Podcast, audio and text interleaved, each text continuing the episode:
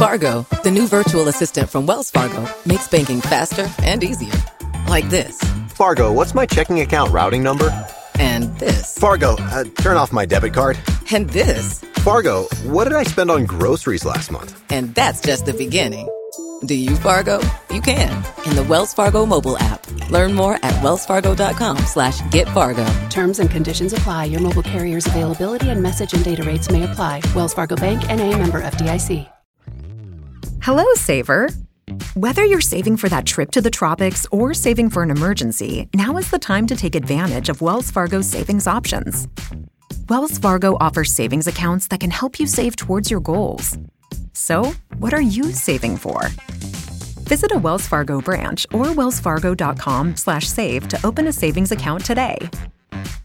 Wells Fargo Bank NA member FDIC. Peggy 18.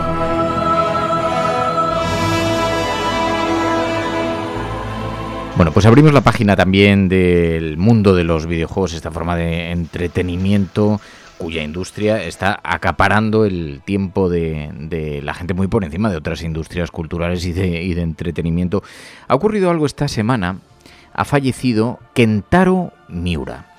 Es un ilustrador, es un dibujante esto ha provocado un auténtico terremoto en las redes sociales. Y a cuenta de esto, parte de los oyentes de la cafetera, a través del canal de Discord, decían, bueno, tenemos que hablar de este autor, que además tiene una obra que es clave en el manga fantástico, Berserk, pero que ha sido ha tenido una notable influencia en el mundo de los videojuegos, en Dark Souls, en Sekiro. Y hay un experto en España que además ha escrito precisamente sobre esto, Adrián Suárez. Adrián Suárez, muy buenos días.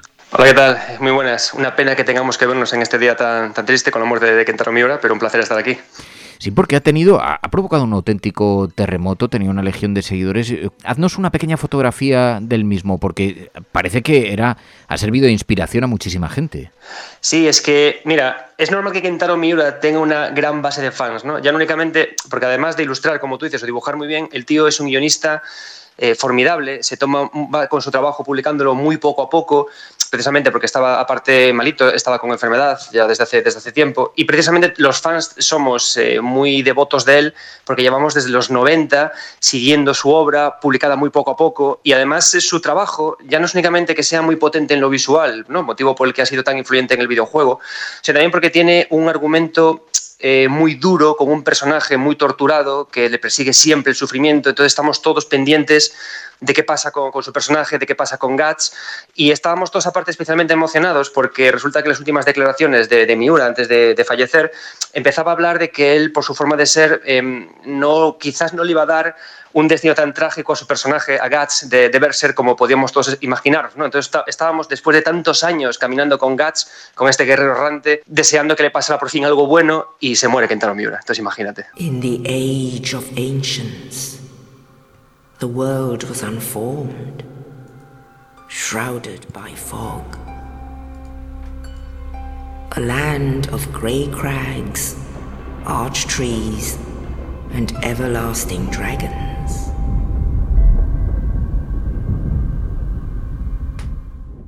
Es verdad que hay, muchísima tristeza visto entre los lectores de, manga, los lectores de cómics, pero también en el mundo del videojuego, porque su figura, sus creaciones han servido también de inspiración para los videojuegos, ¿no? Sus personajes, lo tenebroso de algunos de sus personajes. ¿Esto por qué? Claro, tú piensas que al final el, el desarrollo de videojuegos japoneses está íntimamente relacionado con el manga y con el anime. Eso es algo que es, eh, es, un tema indisoluble. ¿no? De hecho, cualquier persona, yo por ejemplo soy especialista en estudiar narrativas japonesas y siempre que te pones a analizar narrativas japonesas, bien sea a Hitaka Miyazaki, a Yoko Taro, a Hitaka Suehiro, a quien sea, tienes que meterte en el manga, porque al final es lo que todos estos autores leyeron de pequeños. ¿Y qué pasa? Que Kentaro Miura impactó muy profundamente a una generación de autores japoneses súper interesantes eh, a día de hoy y que de hecho fueron los que a partir de 2010 fueron como los que encabezaron el resurgir de la industria creativa japonesa, ¿no? con Hidetaka Miyazaki a la cabeza, Hidetaka Suehiro, Yoko Taro, porque es imposible poder hablar de Nier, de Dark Souls o de incluso de Deadly Premonition o, obras, o, este tipo de obras sin mencionar a, Berserk. Y desde unas influencias más profundas como las que tienen estas obras eh, que, que, que, de Berserk, es que que luego tenemos como micropinceladas en todo el universo de videojuegos de, Berserk, ¿no? Por ejemplo, una de las más icónicas, las más reconocidas, es la espada eh, de Cloud en Final Fantasy VII, una espada y un, gigantesca como la propia espada de Guts y que hasta hace eh, el propio Cloud, eh, los propios gestos que hacía Guts en Berserk. ¿no? Entonces, si tú te pones a día de hoy a mirar Berserk y a repasar las páginas, vas a encontrarte con mogollón de referencias en todo lo que es el, el videojuego japonés contemporáneo. Oye, tú tienes un libro eh, publicado, creo que vas a publicar otro ahora próximamente, pero tienes un libro publicado, El padre de las almas oscuras, Miyazaki. Hidetaka, Hidetaka. Hidetaka Miyazaki a través de su obra, donde también haces, haces una aproximación a esto, ¿no? sí, exactamente. Es que la idea al final... Em, o sea, Hidetaka Miyazaki, eh, en, mi opinión, y ya no tanto en mi opinión, es, una realidad, ¿no? Es uno de los autores eh, más influyentes y que más impacto han creado en, la industria japonesa primero y luego en la industria general, ¿no? Entonces, Hidetaka Miyazaki, hay que entender que, que él no es, o sea, en, aquella época estos autores no, no, estudiaban una carrera de videojuegos, un máster de videojuegos, ¿no? Simplemente se veían impactados por muchas ideas que habían a su alrededor y luego llegaban, ingresaban en, en una empresa como puede ser en este caso From Software, y entonces sacaban adelante sus ideas en base a todo lo que les había impactado de, pequeños. ¿no? Entonces, eh, Miyazaki, como cuento en el libro, digamos que a la hora de pensar en el videojuego como, como ente, como espacio digital, estuvo muy influenciado por Fumito Ueda por las obras de Ico, of the Colossus, pero luego todo lo que es el imaginario fantástico, ese imaginario oscuro, está influenciado por dos eh, autores principalmente, desde Occidente por Ian Livingstone y sus obras de lucha ficción, estas, seguro que has leído alguna de pequeño, estas obras de Elige tu propia aventura, que tenías que ir eligiendo y combatiendo. Por una parte esa, y ahí es donde descubrió esa forma de narrar eh, tan, tan, tan somera, tan reducida, ¿no? tanto de jugar para buscar la narrativa, pero luego toda la imaginería, todo el espacio, toda la idea de armaduras, la idea de los dragones, todo eso viene de Berserk, pero no solamente eso, hay una idea muy profunda en Dark Souls, que es lo que nos ha atrapado a todos a jugar, y que se repite en Sekiro, que estará de nuevo en Elden Ring seguro, y es la idea de que el héroe eh, está sumido en un eterno sufrimiento del que ni sale ni incluso se queja de él, sino que lo acepta, ¿no? que son ideas que son eh, fundamentales en Berserk, la idea de un caballero que pese a saber que es imposible su destino, pese a saber que el sufrimiento está siempre atado a él, sigue avanzando, eso está metido en Dark Souls, ¿no? Y a su vez son ideas, digamos, muy japonesas, porque a su vez este aceptar el sufrimiento eterno de la vida y seguir adelante con una sonrisa, es parte incluso de ideas del, budismo zen, ¿no? que son elementos culturales muy arraigados en Japón. Y al final, claro, es que en Berser, por eso te digo que, que Kentaro Miura no solamente es un dibujante, es una persona que supo fusionar muy bien ideas de la fantasía occidental con ideas muy japonesas. ¿Y eso qué pasó? Que todos estos autores que crecieron leyendo sus cómics, a día de hoy entiendan a Berser como un elemento generador de ideas muy, muy potente. Y bueno, Hidetaka Miyazaki, como me preguntas en el, en el libro, al final es que es imposible hablar de Hidetaka, Miyazaki sin, Berser. E incluso ahora, que, a ver si de una santa vez nos enseñan algo más del Den Ring, que es su siguiente trabajo, Incluso empezamos a ver en los mismos trailers eh, figuras e imágenes que es que provienen igualmente de Berserk. ¿no? Entonces, claro, la idea, además es, simpático, es gracioso esto, porque una forma que tiene de trabajar Hidetaka Miyazaki cuando tiene que preparar eh, partes de, sus videojuegos, parte de sus trabajos, eh, a idea de, concept art, lo que hace siempre es que él, expresa, él dice que expresa imágenes en palabras, ¿no? Y dice, quiero un dragón, que no sé qué y qué tal. Entonces, todo su equipo de artistas, busca referencias y le presenta trabajos, ¿no? Entonces, claro, me hace gracia ahora que ya no va a continuar Berserk, a ver estos artistas dónde buscan ideas, ¿no? Que, cautiven a Miyazaki, porque claro, lo tenían muy a huevo, sabiendo que estaba enamorado de Berserk. Claro. Esta retórica a la que te refieres de el héroe, de ese dolor, por ese sufrimiento, por la, dificultad, pero a la vez le hace mantenerse erguido, eh, esto tiene... ¿Cómo ha conseguido penetrar? Porque claro, esto es una cultura narrativa Em, que, tiene su, su, fondo también filosófico, pero el, grado de penetración en la cultura occidental ha sido extraordinario. Dark Souls es, es, una auténtica referencia, por ejemplo, ¿no? en materia de videojuegos, pero entiendo que esta impronta también está marcada en algunos personajes en el cine, ¿es posible? Sí, a ver, tú puedes ver eh, cine japonés y puedes ver anime y puedes encontrarte muchas de estas figuras. Es decir, no es algo que se haya inventado Berserk. Es una idea que, está, que la puedes ver muchas veces en, muchos trabajos. De hecho, por ejemplo, otra de las figuras de anime fundamentales que estrenaron, de hecho, ahora hace poco es la película de, la película de cine de Evangelion.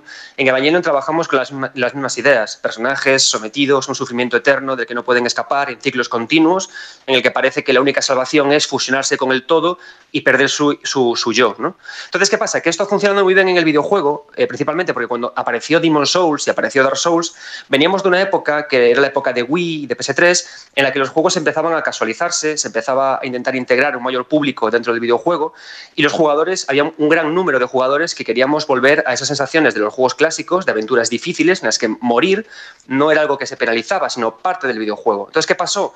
Que claro, el Akiyatake Miyazaki se encendió la bombillita y conectó las propia, la propia narrativa de su trabajo con esta idea.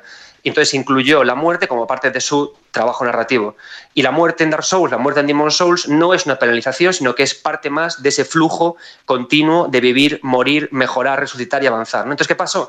Que a todas esas personas que queríamos esas aventuras clásicas, estos desafíos, nos recogió a todos y nos dio una luz y muchos dijimos, hombre, por fin volvemos a tener estas sensaciones clásicas de videojuegos duros y además con una idea de la muerte, porque morir en el videojuego es una idea eh, central del videojuego, porque en el videojuego en todos morimos, en Mario morimos mucho. Entonces, que integren esa idea de morir como parte de la propia identidad del videojuego funciona muy bien. Y si eso le añades toda esta, pátina que te decía del budismo, ¿no? de, aguantar, de, de, perseverar, de no parar, pues imagínate. Y de hecho, ahora mismo hay una enorme comunidad rodeando a Dark Souls, que son los no-hitters, que, que tenemos en España, gente muy buena, que, que, lo que hacen es que eh, intentan superar y lo consiguen Dark Souls, Bloodborne, eh, Sekiro, sin recibir ni un solo golpe, eh, haciendo que esa idea de, de, pervivir sea incluso como más, más extrema. ¿no? Y en España tenemos una comunidad buenísima de, de gente que lo está haciendo. Y eh, claro, yo conozco Dark Souls solamente la, la, de una aproximación muy superficial, porque he visto algunos vídeos, algunos streaming en en internet, pero, pero no lo he jugado, porque una de las cosas que me decían algunos oyentes cuando me decían, este es un juegazo que te, te va a fascinar, dice, pero acostúmbrate a morir permanentemente. Provoca una cierta frustración, pero claro, no lo había visto desde la perspectiva de que está integrado en la propia estructura y la filosofía del juego, ¿no? De todas formas, yo te voy a ser honesto. Yo la primera vez que jugué, yo cuando la primera vez que toqué Demon Souls, eh, lo toqué como un jugador que tenía, no sabía todo esto, ¿no? Entonces a mí también me frustró, me enfadé, pensaba que estaba todo mal hecho. ¿Qué pasa? Que eh, la idea de Dark Souls, estos juegos, es aproximarse a ellos con la honestidad de que son juegos duros y saber que no pasa nada por ver guías, no pasa nada por ver a gente que juega y no pasa nada porque los primeros pasos los hagas guiados. En todos estos juegos de Dark Souls hay, un, hay una idea de dificultad que, tú puedes ajustar por tu forma de jugar. ¿Qué quiere decir? Que tú puedes elegir una clase piromántico o mago que te facilita mucho el juego. Y una vez que lo pasas de esa manera, siguiendo consejos de gente, es el momento de volver una segunda vez al juego, tomándote el desafío más en serio. Y es un juego que permite mucho también la rejugabilidad, porque la idea de ciclo eterno, de muerte eterna, de, resistencia perpetua, no solamente está en el morir y en revivir, sino en acabarte el juego y volver a jugártelo con un desafío mayor. Porque está lo que se llaman los New Game Plus, que eleva la dificultad del juego y hasta introducen cambios.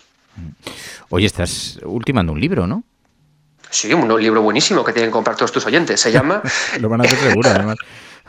Mira, eh, yo después, cuando yo me metí muy duro con el, con el libro de, del Padre de las Almas Oscuras, me cautivó y además de, claro, de estudiar mucho a Miyazaki, me metí con Berserk. De Berserk empecé a leer muchísimo de budismo zen, de cultura japonesa, de identidad japonesa. ¿Y qué pasa? Que claro, me quedó un libro muy bueno, en mi opinión, estoy muy orgulloso de él, de, Miyazaki, pero me quedaban todavía mucho que contar sobre las narrativas complejas japonesas. Entonces lo que hice después de acabar el libro de Dark Souls fue empezar otro, que es eh, el, hermano de ese libro, que se llama He soñado que soñaba, interpretando narrativas de videojuegos japoneses complejas.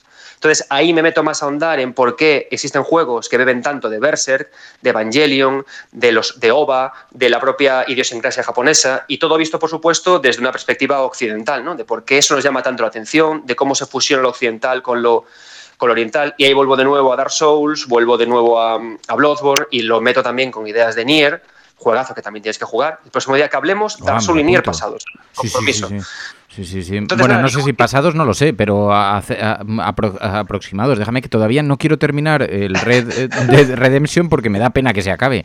Hombre, me da una pero cierta... Que estás en el 1 o en el 2? En el 2, en el 2. Pues nada, hasta el año que viene, colega. Pero te- no, no, no, estoy, estoy muy cerca de acabar. Lo que pasa es que eh, llevo varios meses, como me, me entrego al mundo libre, al mundo abierto, pues me pongo a cabalgar y a cazar osos y, y entonces ahí he hecho las horas. Estoy a punto de terminarlo, pero lo he instalado en otro ordenador y estamos retransmitiendo las partidas volviendo a empezar. Todo final tiene un comienzo y entonces volviendo a empezar y volviendo a ver el juego desde el principio. Yo ya, fíjate, hace solo unos meses ya no me acordaba de algunas de las de, la- de las anécdotas, ¿no? Pero, Pero es maravilloso, ju- jugar lento es lo mejor que puede, se puede hacer. Bueno, es que es un juego absolutamente espectacular para entregarse. Pero bueno, oye, eh, no, pues tengo muchas ganas de leer entonces tu, tu próximo libro, Adrián. Eh, honestamente, me parece muy interesante la, la propuesta, así que espero que, que hablemos prontito. Te lo agradezco muchísimo. Claro. Nada, yo a ti, si quieres cuando lo leas, me vuelves a llamar y charlamos un poquito más. Perfecto. Bueno, ha muerto Kentaro Miura, el autor de Berserk, una auténtica inspiración para estos videojuegos, pero un ilustrador que tiene, es verdad, el corazón roto con muchísimos seguidores, hemos visto en estos días en las redes sociales. Adrián Suárez, gracias de corazón. Gracias a ti por invitarme. Nos vemos.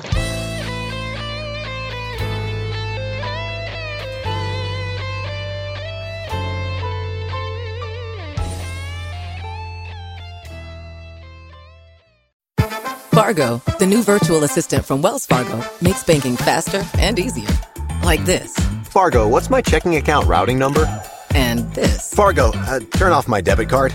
And this. Fargo, what did I spend on groceries last month? And that's just the beginning. Do you, Fargo?